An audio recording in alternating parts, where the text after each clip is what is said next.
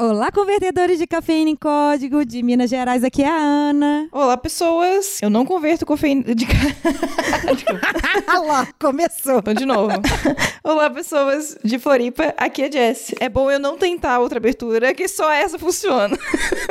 E é aquela que passa mal tomando cafeína. Exatamente. gente. Eu passo mal com cafeína, então. Então, gente, nesse episódio que a gente não vai falar de cafeína, a gente vai falar um papo menos técnico, mas é um papo que implica muito pra gente, vai causar muito impacto no nosso trabalho. Então, a gente trouxe dois especialistas na Lei Geral de Proteção de Dados para nos contar mais sobre essa lei, o que, que se trata, qual que vai ser o impacto do nosso dia a dia e como a gente, como programador, nós devemos preparar para essa mudança. Bora lá? Bora lá. Então solta a vinheta, Ellen! Você está ouvindo Pode Programar. Porque nós podemos. Porque nós podemos. Porque nós podemos. Porque nós podemos. Porque nós podemos. Porque nós Porque podemos. nós podemos. Porque nós podemos. Nós podemos. Porque nós podemos. Aí, gente, vocês conhecem o nosso programa de apoiadores do Pode Programar? Eu espero que sim, tá? Porque depois de tanto tempo ouvindo a gente falar, por favor, a gente agradece de montão quem tá aí nos apoiando, ajudando a atingir os nossos objetivos e um deles é tornar o nosso podcast mais acessível e estarmos em diversas plataformas. E isso tudo tem um custo. E se você quiser saber mais sobre o programa de apoiadores, você pode acessar lá em podeprogramar.com.br barra apoiadores. Lá você vai ver uma descrição Isso. melhor dos planos e também o nosso mural com todos os apoiadores, que hoje já são mais de 30, beleza? Isso, beleza. Então vambora. Bora pro episódio? Vambora pro episódio.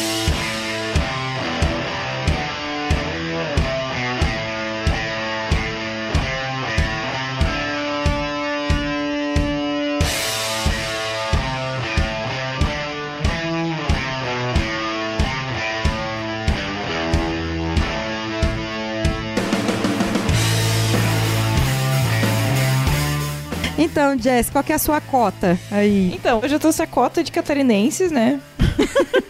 Porque eu trago um, catarinense ou uma catarinense e você traz um mineiro. E a minha cota. Não, brincadeira, não é minha cota, caramba. A Lamara, hoje é a convidada. A Lamara Ferreira, ela já participou aqui do episódio ano passado de DevOps. E aí hoje ela volta pra falar de LGPD. Se presente, Lamara. Meninas, prazer estar com vocês hoje. Prazer, Bruno. Quando a gente gravou, né, sobre DevOps, eu tava atuando fortemente nessa área com treinamentos, palestras. E DevOps, né, o DevSecOps, como é chamado também, tá muito focado com segurança da informação, né? Implementar isso na esteira contínua. E com o advento, né, a chegada aí da Lei Geral de Proteção de Dados, eu me especializei nessa área, fiz quatro certificações, tirei o título de DPO e agora tô 100% focada na implementação da LGPD. Sou como consultora autônoma na L Ferreira Consultoria e Treinamentos e dali treinamento, palestra, consultoria, tudo de LGPD. GP LGPD de manhã, tarde e à noite. E aí, dá, dá carteirada, é, né? Gosto assim. É assim que a gente traz convidado. Vocês acham que eu também não trouxe aqui um convidado forte, não? Eu trouxe aqui o Bruno Roberto. Joga o seu Pokémon agora, Ana. Vamos ver. Joga meu Pokémon. Eu trouxe também um especialista aqui. Eu vou deixar ele. Tá a carteirada dele também, o Bruno. Prazer, Bruno. Prazer, Ana. Olá, meninas. Tudo bem? Tudo bem com vocês? Tudo bem? Tudo ótimo. Então, eu sou o Bruno. Eu faço muitas coisas, né? Então eu costumo me apresentar de maneira diferente, dependendo do contexto que eu estou. Aqui no Pode Programar pro episódio de hoje, eu vou me apresentar como analista de sistemas e advogado. Eita! É, então, assim, eu sou analista de sistemas, né? Eu trabalho com tecnologia há 22 anos, um pouquinho mais que isso, e também sou advogado. O advogado direito foi minha formação posterior. Então foi natural, desde quando me formei em direito, eu já trabalhar com a parte do direito voltado para tecnologia. Então, direito digital, toda essa parte de Bitcoin, licitação para informática, LGPD, computação forense, eu venho trabalhando também. Então, talvez hoje aqui eu possa contribuir com um olhar um pouco mais civilista para o assunto, né? É, eu acho que é interessante interessante também a gente ter um pouquinho desse lado, assim, para explicar um pouco os conceitos e como que essa legislação vai influenciar no dia a dia das pessoas como um todo. Ô, gente, eu amei o civilista. Civilista, né? É uma palavra no direito é muito comum, né? Aqui na tecnologia nem tanto. É. Viu? Agora a nossa briga vai ser forte, Vai, Jess. vai. E aí?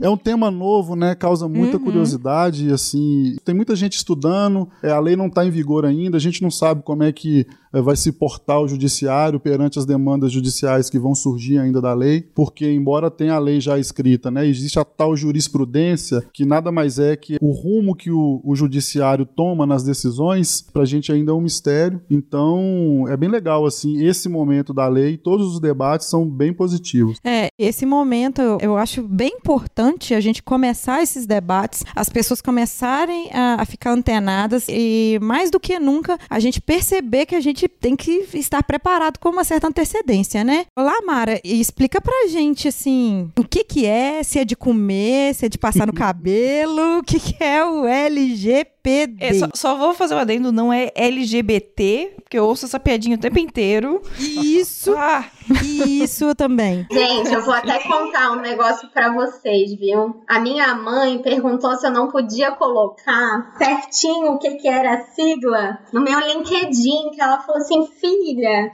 o povo tá achando aqui na tua cidade que você virou consultora dessas coisas de diversidade. Não dá pra dizer o que, que significa a sigla. Não, quem tiver ouvindo a gente, se às vezes estiver ouvindo aí na velocidade 2, alguma coisa assim, vai ouvir desse jeito. Então, na hora, dá uma relevada, gente. Ou então, se você ri, aí, você que tá me ouvindo, você ri no ônibus, toda vez que a gente falar LGPD, sério, vocês não vão pro céu, tá? Já tô avisando. Então, pessoal, a Lei Geral de Proteção de Dados Pessoais 13.709, eu não tenho essa facilidade para gravar igual os advogados gravam, mas esse número eu consegui gravar. Eles já nascem assim com um commit natural para gravar, né, os números. Eu acho isso muito interessante. Mas é, o que, que é essa lei? O que, que é também o E o que, que um tem a ver com o outro? Então, a Lei Geral de Proteção de Dados 13.709 e a GDPR, o Regulamento de Proteção de Dados, a GDPR ela vem da Europa e ela entrou em vigor, olha como isso tudo é recente, em 25 de maio de 2018. Então, algo fresquinho. E muita gente está falando que a LGPD é a cópia da GDPR. Mais ou menos. Ela realmente foi muito inspirada na GDPR, porém a nossa lei é menor. Ela está bem reduzida se a gente comparar a GDPR. A GDPR tem 88 páginas, a nossa tem 25. E a LGPD tem alguns pontos ainda que não está muito bem definido. Coisas que estão muito alto nível. Então, sempre que tem alguma atualização, nós estamos acompanhando e ainda com a criação da Agência Nacional de Proteção de Dados, a autoridade que vai formatar isso tudo e provavelmente ainda vamos ter algumas definições ao longo do ano. Concordas comigo, Bruno? Sim, esse formato de agência é muito comum aqui no Brasil, por exemplo, Agência Nacional de Aviação Civil, Agência Nacional de Transporte Terrestre. No caso da legislação de dados, é, a autoridade nacional ela vai em algum momento ser elevada à agência também. Mas é comum no início de uma legislação que se inicie nesse formato ainda não com status de agência. Ela faz a regulamentação fina daquilo que a lei prega para a gente seguir. Então, muitas das regras do dia a dia, muitas das regras práticas, por exemplo, como que você vai emitir um relatório, por exemplo, isso é regulamentado pela agência, né? No caso, por enquanto, a autoridade de dados. É o que vocês estão falando, tipo, tá tendo uma comissão que ela tá fazendo ali o grosso, vendo nesse primeiro momento os cenários de forma mais assim grosseira, vamos dizer assim, e depois quando essa comissão, vamos dizer assim, ela criar um status de agência, vai ter essa regulagem mais fina, vai pegar alguns detalhes, vai dar uma refinada melhor nessa lei. É, a lei já está editada, tá? A agência ela não altera a lei, ela cria regulamentos complementares à lei. Então, por exemplo, a lei fala lá em algum momento que precisa se emitir um relatório específico. Como é esse relatório? A lei não fala. Então, a autoridade é, de proteção a dados vai formatar isso. Isso é apenas um exemplo de como que é a relação entre a autoridade, que futuramente vai ser uma agência, com a legislação. Eu acho importante também a gente falar que é muito comum em todos os debates que a gente vai, a primeira pergunta é essa: o que é a Lei Geral de Proteção a Dados Pessoais? Mas é bom a gente conversar um pouco sobre a nossa relação com os nossos dados, né? O que que os dados representam pra gente? Por que que essa lei foi criada?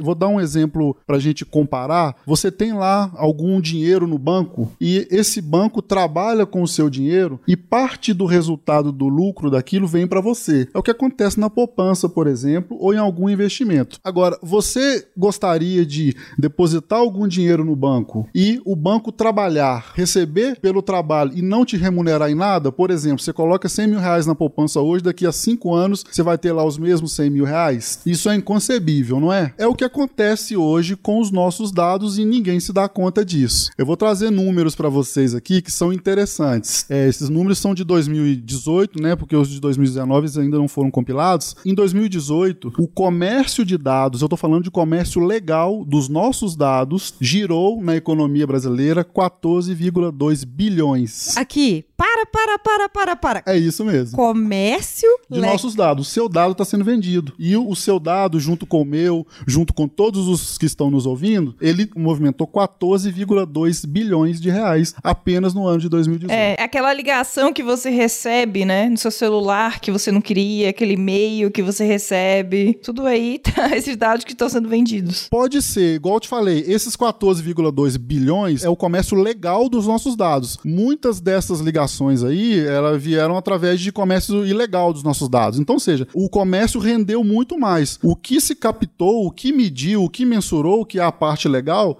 14,2 bilhões são dados da Abrafac. Só pra gente ter uma ideia, o Brasil é um país que consome muita cerveja, não é? É um país que consome muito leite e ovo de Páscoa. Então, só pra gente nos situar, no mesmo ano, 2018, o comércio de cerveja no Brasil movimentou 74 bilhões. Os dados nossos foram vendidos por 14 bilhões. Olha isso. Então, seja, é como se você tivesse pegado o seu dinheiro, colocado no banco, o banco está ganhando dinheiro com o seu dinheiro e você não está ganhando nada. Então, o comércio de dados legal no Brasil em 2018, ele movimentou 14,2 bilhões de reais. Comércio de leite que eu citei aqui, só para a gente situar, 52 bilhões, ovo de Páscoa 9,5 bilhões, delivery, é, que a gente pede no aplicativo ou por telefone, movimentou 10 bilhões, ou seja, o seu dado movimentou mais dinheiro do que todo o comércio de delivery do país. Então, ou seja, cara, tá certo. Tem alguma coisa aí que precisa ser revista. Não concorda? Eu tô chocada, peraí, que eu tô chocada ainda com os dados. Eu gosto de dar esses números no início porque eu acho assim, essa discussão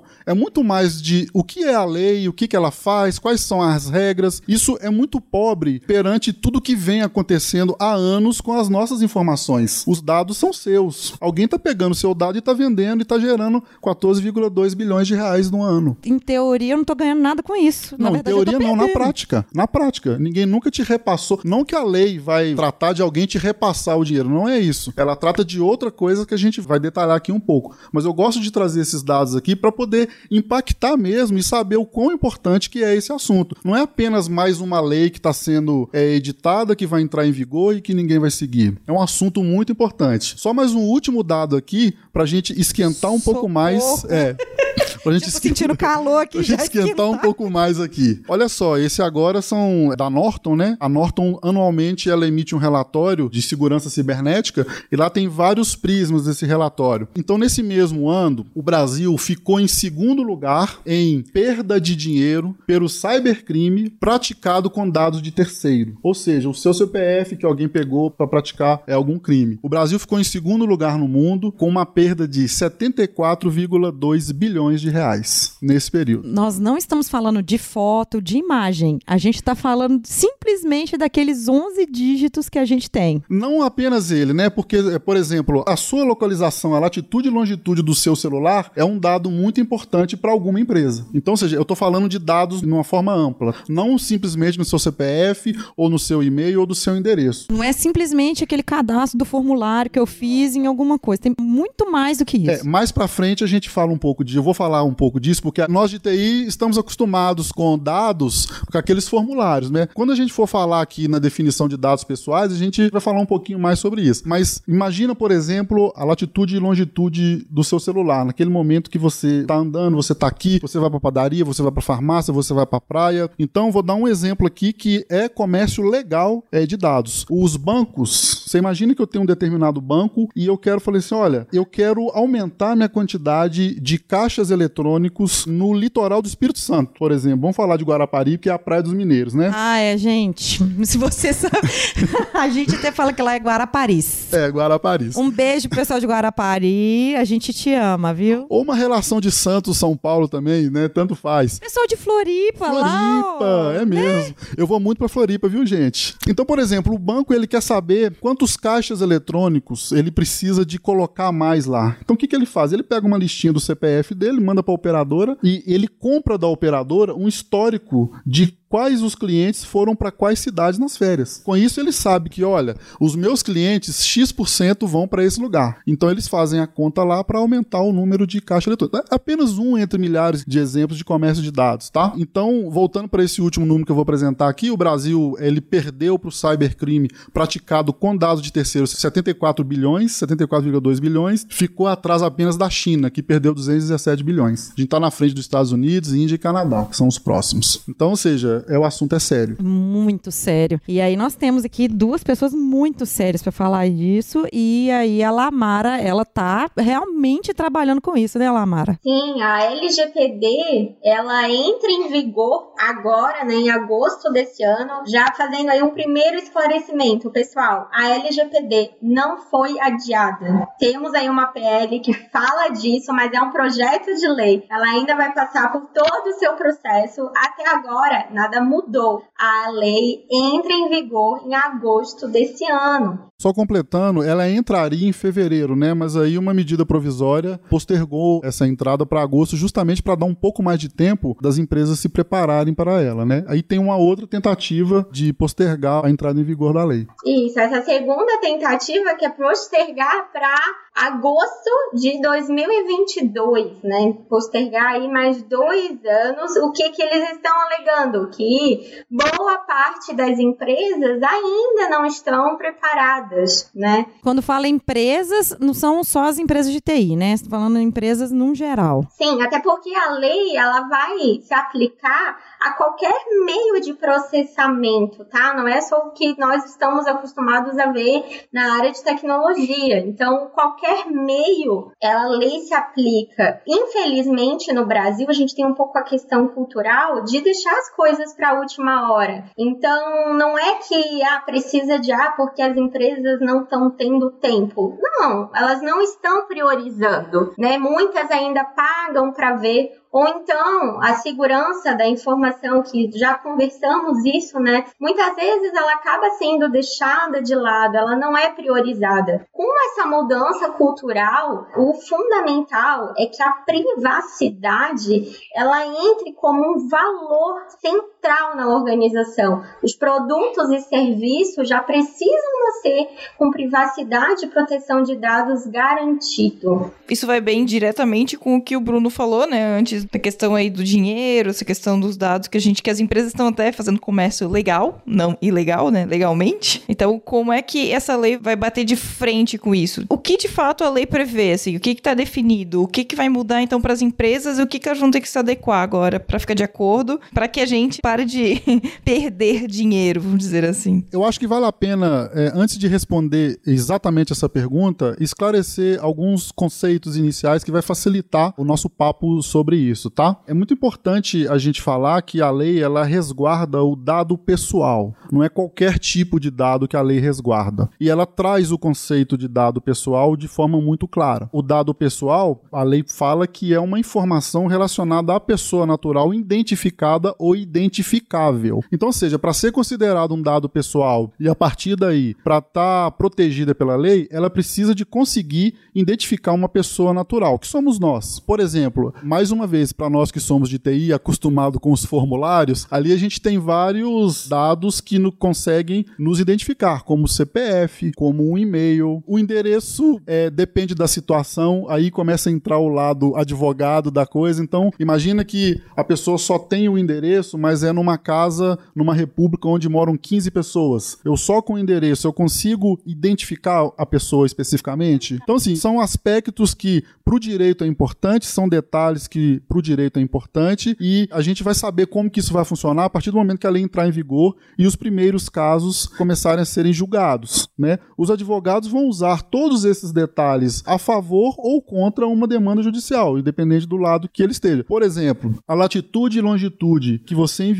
naquele momento, ela é um dado pessoal, sim ou não? Depende. Se você está, por exemplo, naquele exato momento em um show onde tem várias pessoas por metro quadrado e hoje os nossos celulares aí os mais modernos a precisão do GPS dele é mais ou menos 3 metros quadrados quantas pessoas exprimidas no show cabem em 3 metros quadrados então ou seja se a latitude e longitude do seu celular enviado naquele momento você estava no show naquela situação não é um dado pessoal agora se você mora sozinha em uma casa por exemplo ou num sítio e aquele dado aquele latitude e longitude foi enviado ali passa a ser um dado pessoal porque vai te identificar então, ou seja, é muito mais amplo o conceito de dado pessoal do que aqueles formulários que a gente está acostumado. É, Bruno, só para acrescentar e também lembrar o pessoal que está nos ouvindo, que também vale, né, qualquer forma, né, sobre qualquer tipo. Então, inclui papel, texto, foto, gráfico, vídeo, áudio. Exatamente, é. Bem lembrado, bem lembrado. Por exemplo, como o Bruno falou do show, às vezes você tá ali tirando uma selfie e aí nessa selfie você tem alguma coisa ali que identifica, ou então às vezes você tirou uma foto em algum ambiente que vai identificar o ambiente que está ali. É, o próprio arquivo da foto, se o metadado conseguir ser extraído, né, tem lá algumas informações, e o conjunto das informações também pode ser considerado um dado pessoal, porque o endereço tem a situação que eu falei, mas se eu tenho um endereço e uma descrição, né, imagina, por exemplo, que a gente está numa república onde moram, como exemplo aqui, quatro mulheres e um homem. Então, se eu tenho o um endereço mais o sexo, sexo, e se for o do homem, aí eu já passa a ser um dado pessoal. O conjunto daquela informação passa a ser dado pessoal. Só reforçando, é tudo que identifica unicamente um ser, né? Vamos dizer assim. Identificado ou identificável, ou seja, que por algum processamento, mínimo que seja, você consiga indicar. Nas palestras que eu faço, eu trago um exemplo muito interessante. É um exemplo que não aconteceu no Brasil, mas serve como um, um exemplo muito claro de quão é o extrapolado o conceito de dado pessoal. A gente tem aqui um caso caso muito divertido, onde uma senhora, isso foi lá na Inglaterra, ela foi mostrar a casa nova dela para amiga no Google Earth. Então ela tá mostrando assim e tal, e a amiga dela, naquele exato momento, levantou e saiu correndo. Depois a amiga foi entender, ela viu na porta da casa dela parado o carro do marido dela. Ou seja, como que ela descobriu que era o carro do marido dela? Porque ele tinha uma calota personalizada. Então, Nossa. tá aqui, tô mostrando pra Ana a matéria. Então, ou seja, uma calota personalizada nesse contexto aqui é um dado pessoal. Porque ela conseguiu identificar uma pessoa natural de forma individual. Então, nesse caso aqui, hilário, né? Triste, mas hilário, uma traição foi identificada através de uma calota. Então, seja, é para extrapolar mesmo, mas é interessante trazer o conceito de dado pessoal. A lei, ela protege os dados pessoais do indivíduo. Tá vendo, gente? Então, assim, CSI, que tem aquelas coisas, assim, com foto, com não sei o que e tal. Então, tudo que você assiste lá no seu seriado e que identifica, tipo, é aquilo mesmo. Aquele- ali tem muita ficção, mas tem muita coisa é, Sim. real também, tá? É, os FBI aí de Facebook que começa a especular em cima das fotos de não sei o quê, ou papel, ou você pega um papel que tá amassado, tem gente que vai lá e tenta sentir o cheiro de uma roupa, então não quer dizer que é somente algum dado eletrônico, né? Pode ser É, algo Lamara, analógico. e a Lamara lembrou muito bem, a lei ela abrange também a armazenagem de dado em qualquer meio. Se eu tenho uma ficha preenchida à mão, aquele dado também está resguardado pela legislação. Ele passa a ser resguardado pela legislação. Não é só dado eletrônico. Então, isso aí você está querendo dizer que eu vou lá, por exemplo, no consultório médico, alguns eu vou e assino uma ficha o mesmo na mão. que você preenche para entrar num prédio do condomínio, por exemplo. Uma ficha, não existe mais locadora, né? Eu sou antigo, mas antigamente nas locadoras de vídeo a gente preenchia à mão a nossa ficha. Então, ou seja, qualquer forma onde os dados estejam é, é, armazenados, a lei E- ela a contempla. E como que tem que proteger isso? O que, que é que. É, olá, Mara. Oi. Me fala aí, agora me fala aí, como que eu protejo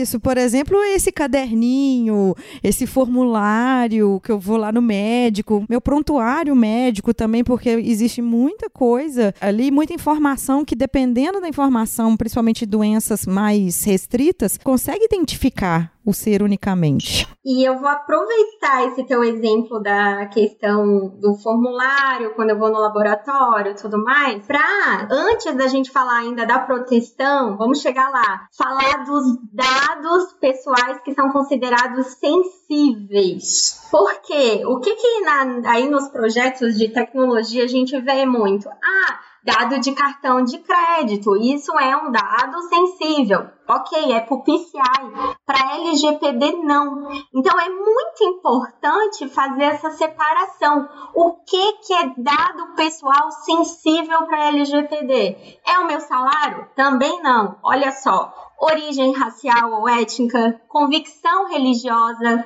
opinião política, dado filosófico. A política, então, gente, nem se fala, né? No Natal a gente vê como é um dado sensível. Então, a vida sexual, dado genético, biométrico, isso para LGPD é dado sensível. Então, aqui a atenção tem que ser redobrada quando a gente fala da proteção, da coleta, porque quando falamos de dados pessoais, temos que lembrar de todo o ciclo de vida. Então, é desde a coleta, por que que tá perguntando isso aqui? Tem necessidade de levantar esta informação? Para que que vai utilizar essa informação? Não, beleza, preciso, tenho base legítima para coletar isso aqui. OK. Quando vamos falar de armazenamento, aí segurança da informação, gente, é o berço da privacidade e proteção de dados. Isso já é uma das primeiras questões que eu levanto na consultoria. Se uma empresa tem uma política de segurança da informação, todos os colaboradores conhecem, respiram isso daí, porque logo o que, que me vem na cabeça? Aquele post-it com login e senha, senha para acessar o servidor admin admin.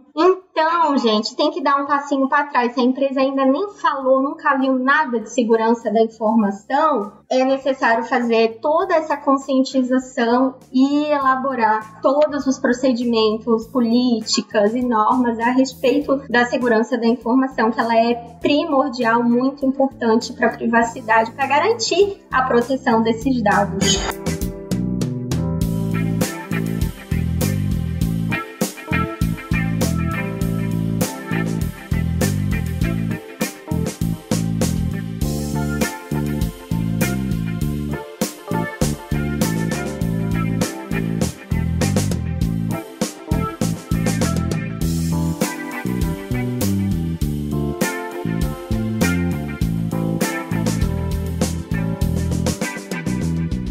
É isso aí. A legislação ela traz o termo tratamento de forma genérica, tá? Para nós de TI, tratamento de dado, para quem é de TI é você pegar um dado ali de algum lugar, fazer algum processamento e colocar no outro. Mas para a legislação, o tratamento é justamente todo esse processo que a Lamara falou. A coleta, o acesso, a avaliação, classificação, armazenamento, a lei trata isso como tratamento de dados. E a distinção de dado pessoal para dados pessoais sensíveis, ela é bem importante porque os dados pessoais pessoais sensíveis, eles, em regra, têm o tratamento vedado na legislação, tá? A gente tem algumas exceções, mas a diferença da classificação é por isso. Os dados pessoais sensíveis, a lei não permite o tratamento deles, com algumas exceções. E é engraçado, assim, quando a gente começa a trazer essas informações para as pessoas, que ninguém tem a consciência disso até então. Importante colocar também, muita gente pergunta, cara, mas na prática, o que vai mudar no dia a dia do meu serviço? Eu tô aqui codando, eu tô aqui, é, sou recepcionista, eu sou analista de requisito, é, reforçando também o que a Lamara falou, a legislação não é para empresa de TI, ela é para qualquer entidade que vai processar a informação com o objetivo de oferir lucro, inclusive pessoa natural. Então, ou seja, é, eu vou trazer aqui agora os envolvidos que a gente chama no processo da legislação. A lei ela deixa bem clara quais são as pessoas, os entes envolvidos em todo esse arcabouço aqui de proteção. Primeiramente, gente... gente, só espera só um pouquinho que eu tô achando muito legal esses nomes técnicos do advogado falando. Advog... E olha que eu sou 20% advogado e 80% analista de sistema. Tem o tecnês, mas tem o juridiquês também. eu falei que eu me apresento de diversas formas, porque dependendo de onde eu vou dar a palestra, eu... enfim, a lei ela mostra pra gente assim o que, que ela considera os envolvidos nesse processo todo aí, me ajuda aí, tá, Lamara? Eu tenho o primeiro que é o titular de dado. O titular do dado é a pessoa natural. Ou seja, você, sou eu, é o CPF que está sendo protegido pela legislação. Esse é o primeiro envolvido da lei. Ela trata de forma clara que a lei é destinada para o titular do dado. Então temos aqui o nosso primeiro persona, vamos dizer assim, nosso primeiro envolvido na legislação. Então o dado é dado. meu. O dado é, é meu. seu. Uhum. Ele está protegendo o seu dado. Em segundo, ela traz a figura do controlador. Aí, a partir daqui, a gente vai começar a entender o que, que muda na prática no nosso trabalho aqui no dia a dia, enquanto programadores, testadores, enquanto equipe técnica. O controlador é a pessoa jurídica ou física responsável por tomar decisões em relação ao seu dado, ao dado do titular do dado. O que, que é essa decisão? N coisas. O tratamento é uma decisão. Lembrando que o tratamento aqui para a legislação é um conceito amplo de coleta, acesso, avaliação, classificação e armazenamento. Então, ou seja, quando você faz um cadastro no varejista, por exemplo, você vai lá no varejista, você vai comprar financiado e você precisa de fazer um cadastro. Naquele momento, você é o titular de dado e aquele varejista é o controlador. Então, ou seja, o controlador é quem recebe os seus dados. A pessoa física ou jurídica que você está mantendo uma relação independente da qual seja, onde ela precisa de ter os seus dados. Então esse é o controlador. Complementando o que o Bruno falou do controlador, pessoal, acho muito interessante nós fazermos uma analogia. Imagina ele como a linha de frente com o cliente final, a fronteira. Então, vamos supor um cenário que uma empresa que faz só telemarketing te ligou oferecendo o cartão do banco. Quem que é o controlador nesse cenário? A empresa de telemarketing ou o banco? O banco, porque o cliente que está recebendo a ligação não importa para ele quem é que está ligando. Ele vai focar naquela empresa que está oferecendo o produto. O mesmo cenário se aplica, isso aqui é muito importante, porque várias empresas estão esquecendo desse detalhe. Cliente final não é só o teu usuário final, é dentro de casa também o teu cliente interno, os teus funcionários. Recentemente a gente teve um cenário de vazamento de dados numa empresa muito grande aí de mineração. E nesse cenário, ela é o controlador e eram os dados de saúde, não importa, ela é o controlador ela que é responsável por garantir o tratamento de forma correta, segura dos funcionários. Então, sempre pensa nisso. Quem que é a linha de frente com o titular? Esse aí é o controlador. Isso aí. Então a gente tem agora o titular de dado, temos o controlador, que é quem decide sobre o tratamento dos nossos dados, e agora temos o operador. É aqui que na maioria dos casos nossos de TI é onde a gente tem a melhor pegada. Quem que é o operador? O operador ele realiza tratamento nos dados, lembrando no tratamento do conceito da legislação, que é desde a coleta até a disponibilização. O operador ele realiza tratamento dos dados em nome do controlador. Então, para nós de TI aqui, imagina que a sua empresa está fazendo um projeto para uma outra grande empresa. E você vai fazer uma coisa que a gente quase não faz. Ô fulano, eu preciso de uma massa de dados para testar. Você vai receber uma massa de dados daquela empresa. A partir daquele momento, a empresa para qual a gente trabalha passa a ser a operadora daqueles dados, tá? Então, a maioria de nós de, te de tecnologia, a gente trabalha em empresas de tecnologia, né? Construindo sistema, construindo soluções para uma outra empresa. Essa outra empresa que é o controlador, ou seja, cabe a ela a decisão sobre os dados, ela transfere para o operador, no caso nós como TI prestador de serviço, é o tratamento daquele dado. Então, quando você pede uma simples massa é, de dados para poder testar a sua aplicação, a partir daquele momento, a partir do momento que o dado chegou até você, a empresa que você trabalha passa a ser o operador daqueles dados. Então, é você realiza tratamento em nome do controlador. Então, ou seja, é, em todo esse processo aí de adequação para a legislação, tanto a empresa que é controladora quanto a empresa que é operadora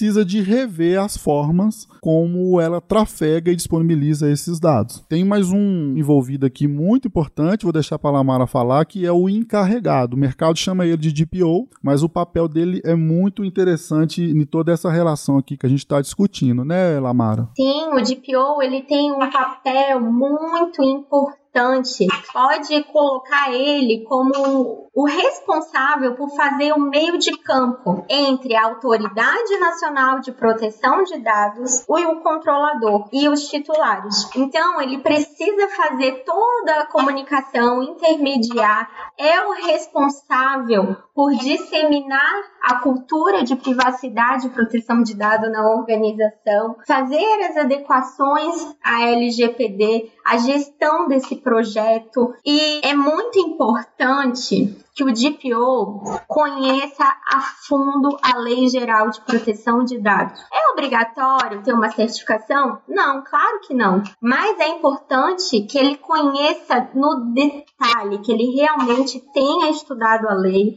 conheça a segurança da informação e, dependendo aí do cenário da empresa, também seria aconselhável conhecer o dia a dia de TI que nós sabemos muito bem a loucura que é. É, então a Lamara já falou aí sobre a autoridade de dados, então a gente tem aqui os cinco envolvidos previstos na legislação: o titular de dado, do dado, que somos nós, o controlador, que é aquele prestador ao qual a gente se relaciona, o operador, que pode fazer tratamento do dado em nome do controlador, o encarregado, que o mercado chama de DPO, e também a Autoridade Nacional de Proteção a Dados, que é o que a gente falou no início, futuramente pode ser que vire uma agência. É importante destacar o papel de todos os envolvidos para a gente falar na prática, chegar até que enfim, no momento onde a gente responde a seguinte pergunta: mas e aí? Quais são os meus direitos? Eu, como titular, o que, que muda para mim, titular de dado? Né? A gente falou que muda para o operador, que são aquelas empresas que prestam serviço. É, a gente vai ter que tomar mais cuidado com dados, etc. E tudo. O direito dos titulares de dado que vai influenciar drasticamente nessa relação, de que dado passa, de como que esse dado é fornecido, tratado, mantido. A partir do momento que a lei entrar em vigor, lembrando que a lei ainda não entrou em vigor, então isso tudo que a gente está falando, possíveis exemplos que a gente fala, eles serão aplicáveis a partir do momento da entrada dela em vigor, tá? Só um detalhe dentro do titular de dados, a gente às vezes não pergunta quando a gente recebe uma ligação, ah, por favor, informe isso, informe aquilo. Às vezes a gente não questiona.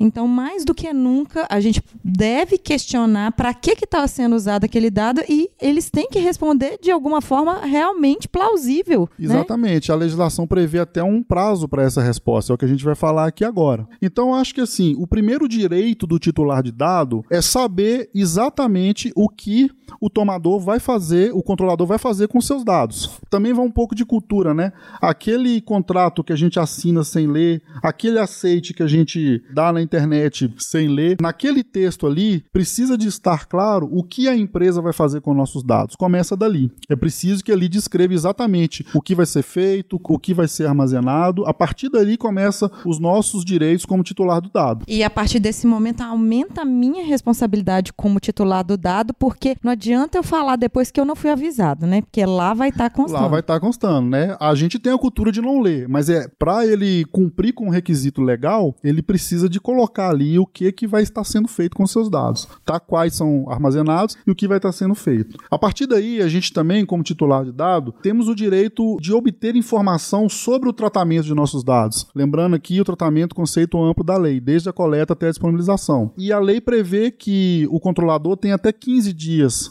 para poder te responder. Então, nesse exemplo que você deu aí, onde uma empresa te ligou e ela pegou o dado de uma outra empresa, você precisa pode ir lá na empresa que você forneceu o dado e pedir uma informação do porquê que ela disponibilizou o seu dado. E ela tem 15 dias para te responder. A lei garante também para o titular de dado o acesso à retificação. Hoje você faz um cadastro, nunca, né? Nunca mais você consegue lá alterar alguma coisa. A lei te garante também o acesso à retificação, ela garante também um conceito que a gente chama de anonimização dos dados. A gente sabe que é, o dado em si ele é muito importante para pesquisa de mercado, de várias coisas. A legislação prevê um conceito de anonimização, ou seja, fazer com que aqueles dados passem a não te identificar como indivíduo. Então, é muito comum isso em grandes massas de dados para teste aqui em tecnologia. Eu já peguei projetos onde grandes empresas já estão se adaptando para a legislação onde os dados vêm, por exemplo, embaralhado, onde o CPF ele não é o CPF real da pessoa, né?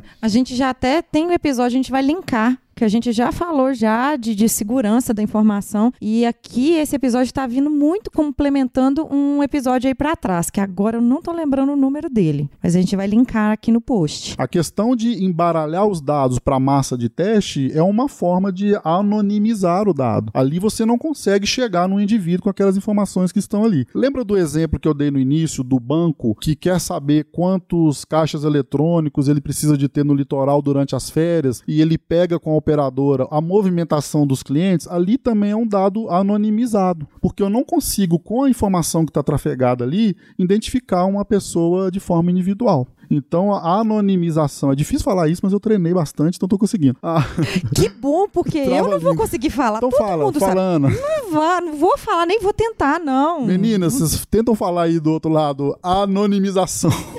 Então, só para fechar aqui os direitos. Então, anonimização, bloqueio ou eliminação, você pode virar lá para o controlador e falar: ó, eu quero que você bloqueie meus dados. Ou seja, o dado continua lá, mas você não pode usar ele para nada. A eliminação também, você pode pedir para que aquilo seja excluído, seus dados sejam excluídos. Portabilidade também é um direito do titular de dado. Informação sobre compartilhamento, isso é muito importante. A empresa que tomou os seus dados, o controlador, ele precisa de te informar sobre o compartilhamento daquele dado a partir do momento que você requereu isso a ele. Revogação de consentimento também, ou seja, em um determinado momento você permitiu que os seus dados fossem coletados e utilizados a partir do momento que você não queira mais. Então você vai lá e revoga esse consentimento. Essa é a lista dos direitos dos titulares de dados. A partir disso, as empresas precisam de cuidar dos dados de forma onde respeite todos esses Bruno, direitos aqui dos Bruno, titulares. Um ponto. Eu vejo muito essa discussão, mas, por exemplo, nesse caso da empresa, né? De eu vou lá e revogo o direito. A empresa também pode, o direito dela de não fornecer mais um serviço pra mim, porque eu tô tirando esse direito ao meu dado, certo? apenas nos casos previstos em lei. Então, por exemplo, é, a negativa de consentimento. Isso é um direito também, eu acabei pulando aqui. É, imagina você vai comprar uma roupa, hoje é muito comum. Você chega lá, você vai comprar alguma coisa seu CPF. Um dia eu falei, eu não quero dar. A moça, "Ah, então não tem como eu vender. Eu falei, oi? Aí parece que ela estava em treinamento, aí veio, veio o gerente, não, não. Aqui, quando for assim, você digita esse CPF padrão aqui. Olha só, o sistema já foi desenvolvido de forma que é obrigatório colher o CPF. A legislação, um dos direitos do titular do dado é a negativa do consentimento. Eu posso não te oferecer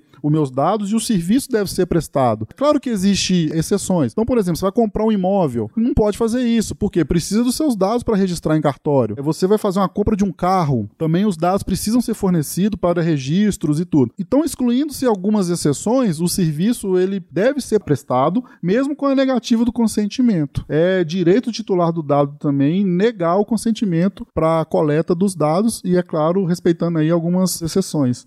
Pessoal, eu posso aproveitar esse gancho dos direitos do titular e fazer um convite para vocês? Tem uma atividade que é um estudo de caso que eu aplico nos treinamentos de imersão da LGPD, que inclusive o pessoal de casa pode fazer agora também. Vocês vão vivenciar na prática como que o Spotify conseguiu fazer isso.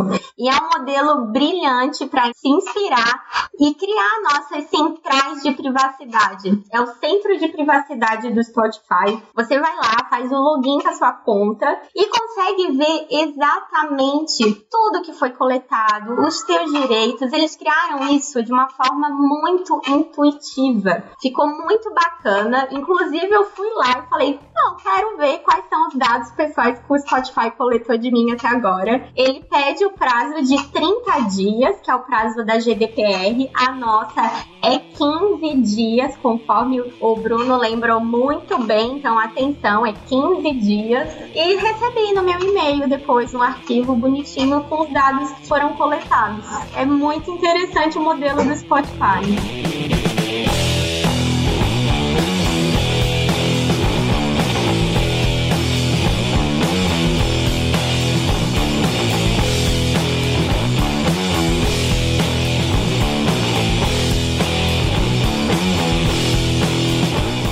Tá, beleza, a gente tem aqui uma legislação com regras, o titular com o direito, mas e aí? O que, que acontece com lá o controlador, operador, se os nossos direitos como titular de dados forem desrespeitados ou não atendidos, né? A legislação prevê também algumas sanções e é importante falar nelas também, porque a partir do momento que você tem a consciência de que você quer exercer o seu direito e você não consegue, existe uma forma de recorrer para que a sanção seja aplicada àquela empresa. Só uma pergunta aqui.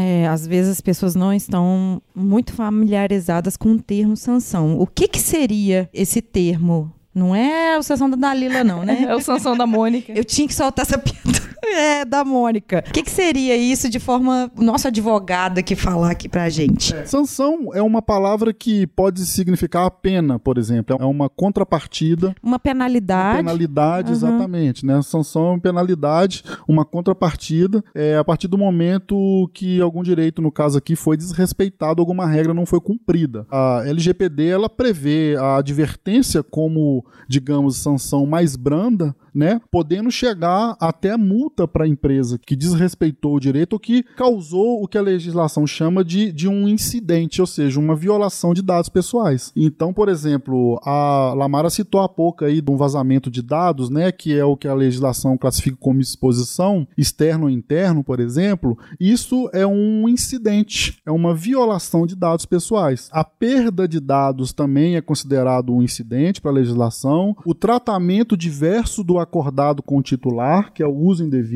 Então pensa, lá naquele contratozinho que a gente deu aceite ou que a gente assinou, lá estava explicando exatamente como seu dado ia ser tratado. Se houve um tratamento diverso daquilo, é considerado também pela legislação como um incidente. Desacato à requisição do titular também é um incidente, ou seja, aquele rol de direitos que a gente leu há pouco do titular de dados, se ele for desacatado por uma empresa, por um controlador, por exemplo, ele também é considerado um incidente. É claro que para ser um incidente, esses casos que a gente está falando assim, ele tem que gerar alguma perda, né? Alguma perda para que o dano seja reparado. Perda, ela, você tá falando que pode ser moral, pode ser financeiro. Isso. No caso da reparação, pode ter alguma situação onde você não teve nenhuma perda, mas ainda assim você tem todos aqueles direitos. Ah, eu quero que meu dado não seja mais tratado pelaquela empresa. Eu não quero que ela mais tenha meu dado guardado. Não te causou nenhuma perda, ainda assim você tem direito. Agora, se o tratamento do dado, ou seja, se o incidente, se a violação do dado te trouxe perda, cabe danos também. Reparação é, por danos, tá? Material, moral, aí vai depender de caso a caso. Nos casos onde a gente consegue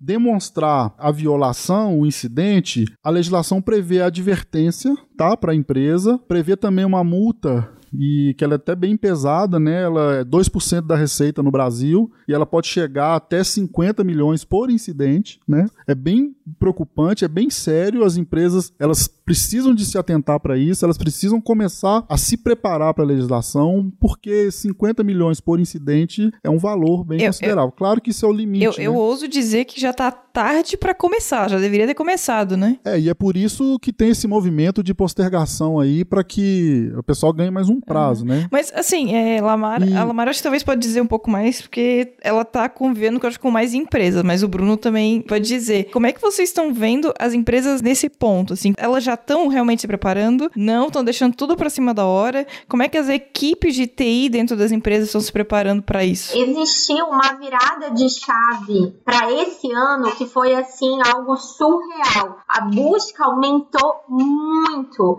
Porque o que, que aconteceu? Ano passado, as empresas estavam olhando, as maiores já tinham iniciado o seu projeto de adequação, porém, as menores não estavam botando muita fé, tá? Eu percebi que aconteceu esse movimento. E agora, como não surgiu nenhuma notícia, nada, dizendo, ó, adiou LGPD, beleza, agora é só agosto de 2022, mais dois anos. Não, não teve nada disso. Então as empresas estão, poxa, então vai entrar em vigor mesmo, é verdade? Estão correndo atrás. A procura está bem alta e vale ressaltar que são diversos segmentos de negócio que precisam se adequar. Então é comércio, o setor de turismo, hotelaria, saúde, empresas de contabilidade, indústria, tem de tudo. Então tem aparecido diversos cenários e o tratamento de dados pessoais ele afeta praticamente, como a nossa lei não teve nenhuma definição no sentido de tamanho de empresa, ela afeta praticamente todas as empresas. Então precisa ter muito cuidado e muita atenção para não deixar para a última hora, porque pode ser tarde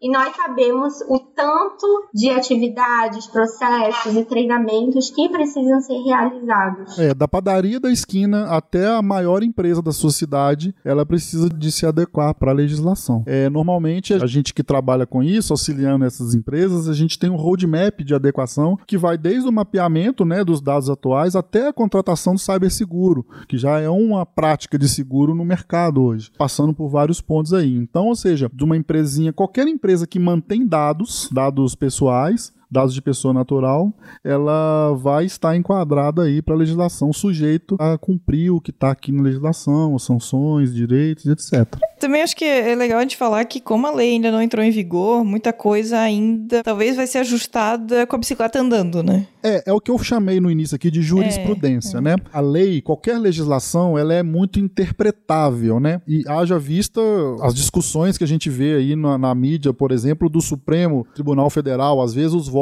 lá são 5 a 6. Então, ou seja, tem discussão mesmo. E a partir do momento que a lei entrar em vigor, a gente vai começar a perceber das decisões dos tribunais o caminho prático que ela vai percorrer. A partir daí, a adequação ela vai se tornar um pouco mais direcionada para aquilo que vem acontecendo. Hoje já é muito necessária a adequação baseado no texto legal. Mas a partir do momento que a legislação entrar em vigor e decisões judiciais forem sendo tomadas, de repente vai ser preciso rever um pouco essa adequação aí que está sendo feita Sim. agora. Aqui, né, na empresa a gente já tem um comitê formado, já tem, né, pessoas responsáveis por isso, mapear todo o nosso fluxo de dados, tratamento tratamento de dados para poder aplicar, né? O que, que a gente vai fazer tecnicamente, por exemplo, para anonimizar os dados dos nossos clientes ou até mesmo dos nossos colaboradores e tal. No nosso caso, a gente já está andando com isso. Um dos motivos eu saber que o Bruno tinha as manhas disso aqui, porque lá no início do meu projeto, uma das primeiras coisas que eu perguntei para ele lá em julho,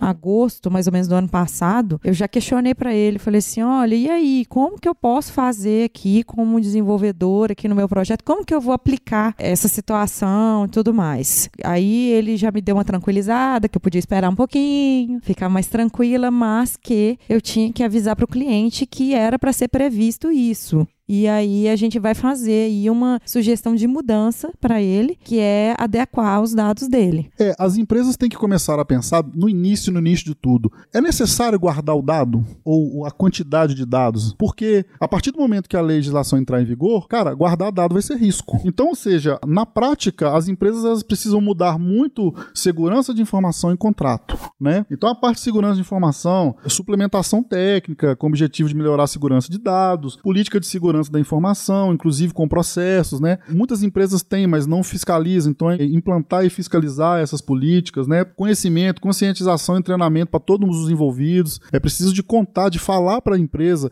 porque a empresa é feita de pessoas, é preciso falar para as pessoas. Não adianta uma ou duas pessoas ou contratar um DPO no mercado para fazer tudo. As pessoas precisam estar sabendo o que está acontecendo, quais são os principais objetivos, sanções e na parte de contrato, adequações contratuais, principalmente entre controlador e operador, que é o que a gente explicou há pouco, né, onde esses dados vão trafegar de forma mais robusta, que principalmente para nós em TI, e interessante também contratos de trabalho, porque as empresas que empregam, elas passam a ser responsáveis pelos dados dos empregados também. Então, não é só na relação de consumo, né? Os empregados, eles fornecem dados para a empresa e a empresa passa a ser responsável também. Então, é uma mudança radical que as empresas precisam fazer e começar o quanto antes. Em cima disso, eu ia até fazer uma pergunta, por exemplo, as empresas hoje que têm produtos digitais, por exemplo, o banco, pegar um Nubank da vida, ele, a gente passa os nossos dados e eles controlam e eles administram isso. Então, eles estão fazendo mais de um papel aí. Nesse caso específico que você falou aí, eu classifico o Nubank como controlador, né? A decisão sobre o, o seu dado cabe exclusivamente a ele. Se ele repassar isso para uma outra empresa, que é o exemplo que a Lamara deu há pouco, para um telemarketing te ligar, o telemarketing é o operador. Mas a decisão do dado é do, no caso aqui, do Nubank. Ele é o controlador, cabe a ele a decisão. Ah, eu vou passar essa lista para o telemarketing fazer uma coisa. O Nubank não faz isso, né? Mas é só hipotético. Aquele operador de telemarketing, ele passa a ser o operador que a legislação prevê. Entendi, entendi. Uhum. Aquela empresa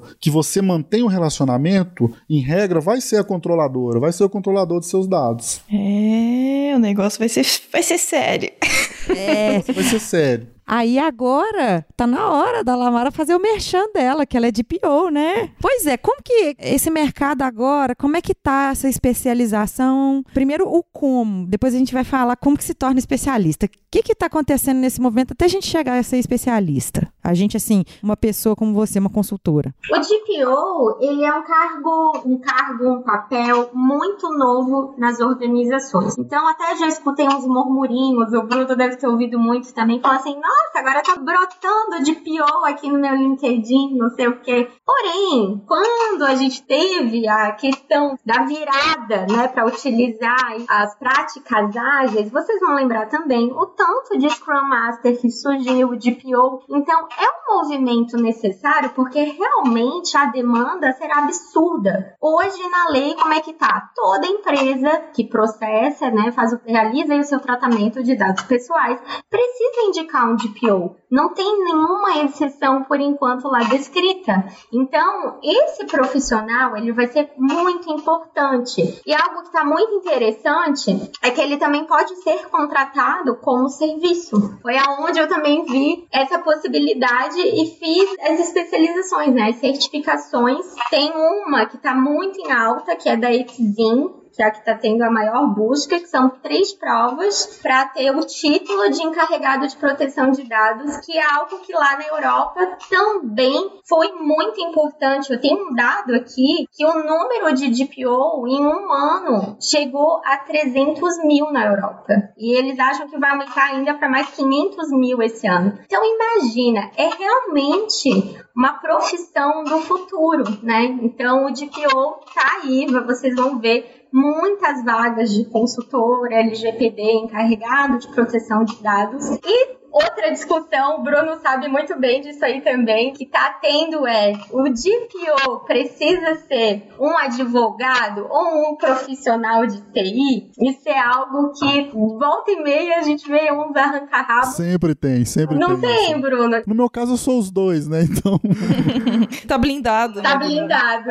É, eu acho assim, realmente é uma das profissões do futuro, tá? É claro que a gente tem que ter cuidado com as modinhas, porque muitas empresas se a, aproveitam disso para vender cursos, para vender certificações e tem cursos e certificações excelentes no mercado, mas é, é preciso ficar atento, né, realmente ao lastro daquela empresa que está oferecendo o treinamento e a certificação. Eu vou só complementar o que a Lamara falou aí, a questão aí do DPO, né, do encarregado, poder ser como serviço, veio por uma medida provisória complementar à lei, ela não previa isso no início. Então isso ia dificultar muito, principalmente para as empresas menores, de ter que contratar um profissional profissional apenas para isso, ou nomear um interno e ter todo o curso de treinamento e adaptação do profissional. Então a medida provisória lá 869, que complementou a lei, ela entrou com essa possibilidade também de isso ser ah, prestado como serviço. Então, ou seja, já tem vários escritórios de advocacia que fornecem o serviço de encarregado de dados. A empresa pode contratar e, sendo assim, ela não precisa de ter nos quadros dela um profissional especializado nisso. Ela pode contratar um serviço de um DPO consultor, por exemplo. Sim, né? e o mesmo movimento está acontecendo muito também nas empresas de tecnologia, segurança da informação, consultoria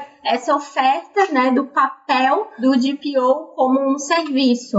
No entanto, assim, o que eu tenho visto ainda uma maior procura é realmente como algo interno funcionário, mas não tem nenhuma restrição na lei, pessoal, como o Bruno mencionou aí perfeitamente, ele pode ser contratado como um serviço.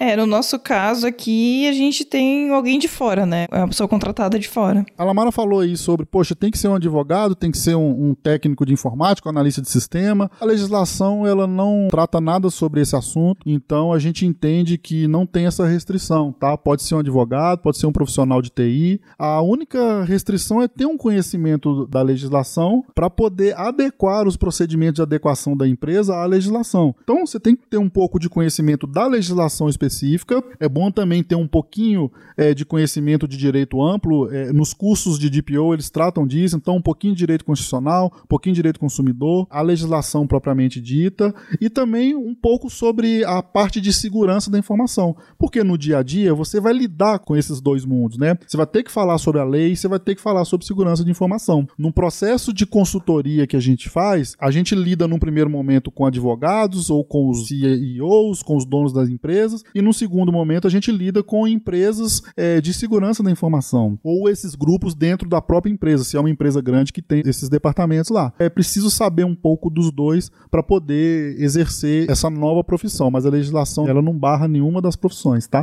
Você que está ouvindo esse episódio agora, você está ouvindo dois episódios em um, porque a gente ia falar só de lei e agora a gente está falando de carreira.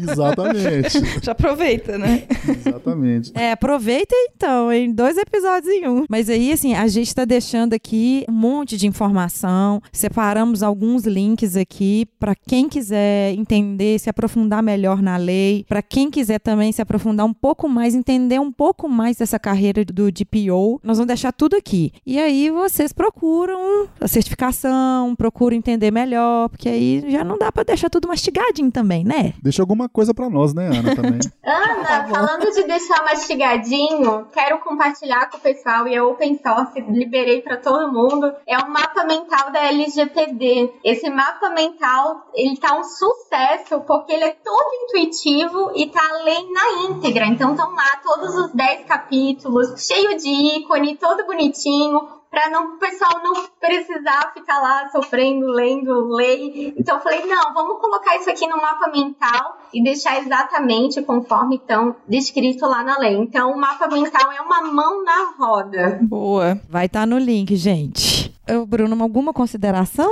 É, sim, eu ministro essa palestra né, sobre a legislação. Só lembrando, eu trabalho com direito digital, é, é, mais amplo, eu trabalho com outras coisas também, mas com LGPD também bastante. E nas palestras que eu faço, eu termino falando um pouco sobre cultura e educação. Por quê? Eu dou muito palestra também para advogado, eu faço parte da comissão de direito digital da OAB Minas, então a gente tem discussões lá também, empresas de TI, faculdade, e é muito comum quase toda palestra, todo mundo, alguém grita lá no fundo assim: "Ah, mas essa lei não vai pegar. É muito comum a gente ouvir. Você ouve isso também, Lamara? Tenho ouvido demais. Ou então, ai, é muito burocrático. É nas novas multas, vai ser uma loucura de multa. Isso aí veio só para atrapalhar. Tem uns comentários assim também. Então, assim, as minhas considerações finais nas minhas palestras, que é o que eu vou trazer aqui, é mais é sobre cultura e educação. E vou trazer um dado interessante para você. Você viu que eu gosto de dados, né, Ana? Eu, eu nunca imaginei, Bruno, que você gostava tanto de número desse jeito. É porque o que, que acontece? Eu preciso de, ao longo da minha trajetória profissional, eu tenho que convencer muitas pessoas. É. Então eu já venho munido É de advogado, tática, né? Tem que Pra não convencer. ser tudo na minha cabeça. É, o que acontece? 1959, isso aqui é muito importante para falar da cultura, que é o que eu quero deixar aqui como mensagem final. Em 1959, teve um camarada, né, ele já morreu em 2002, chama Niels Bolling. Esse foi o cara que inventou o cinto de segurança de três pontos, né?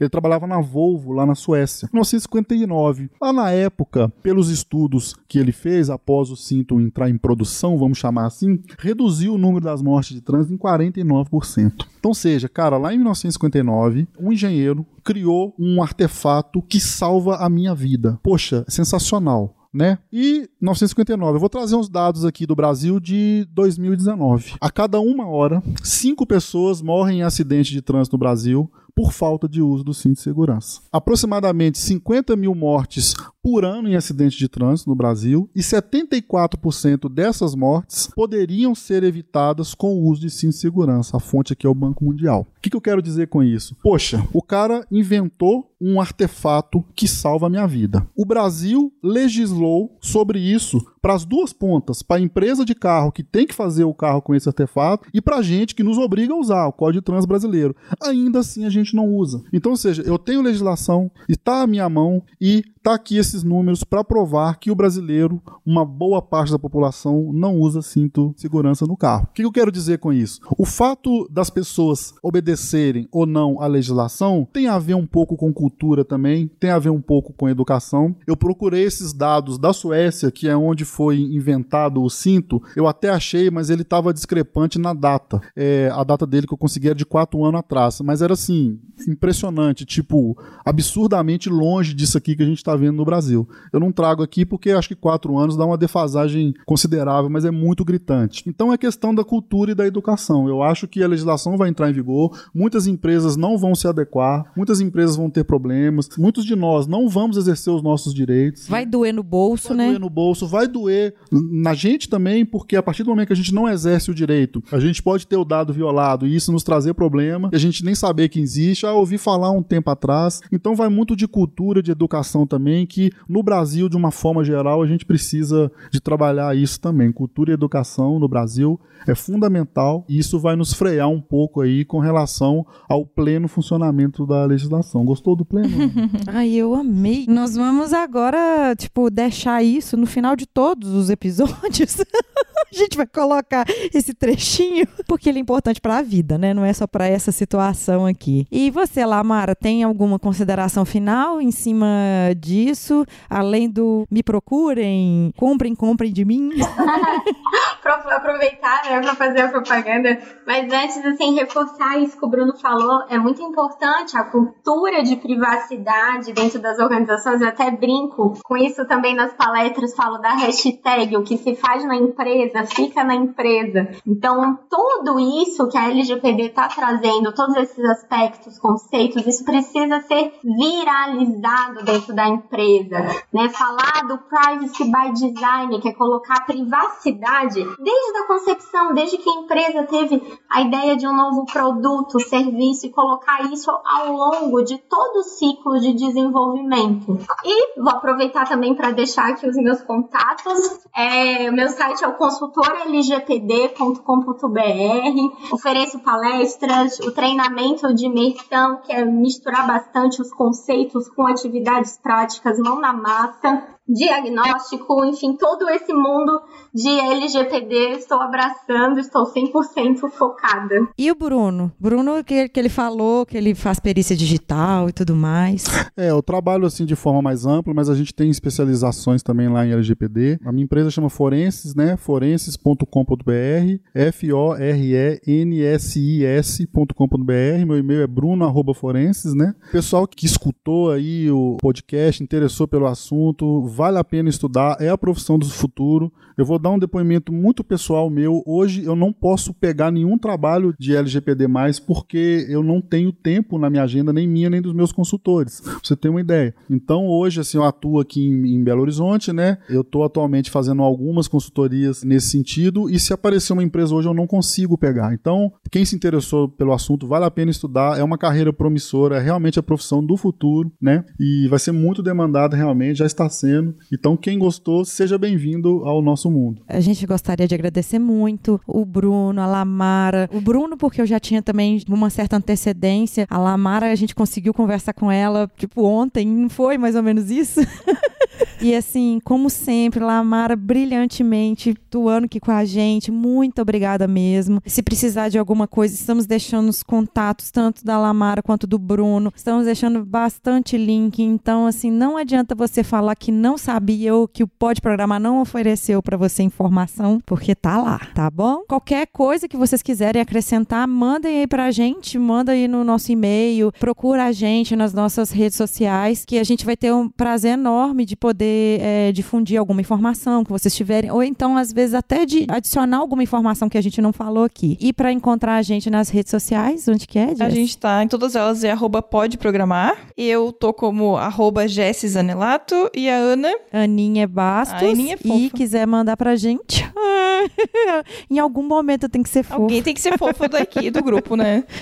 também, também. E aí é assim, até daqui a alguns dias e tchau. Tchau, gente. Tchau, obrigada.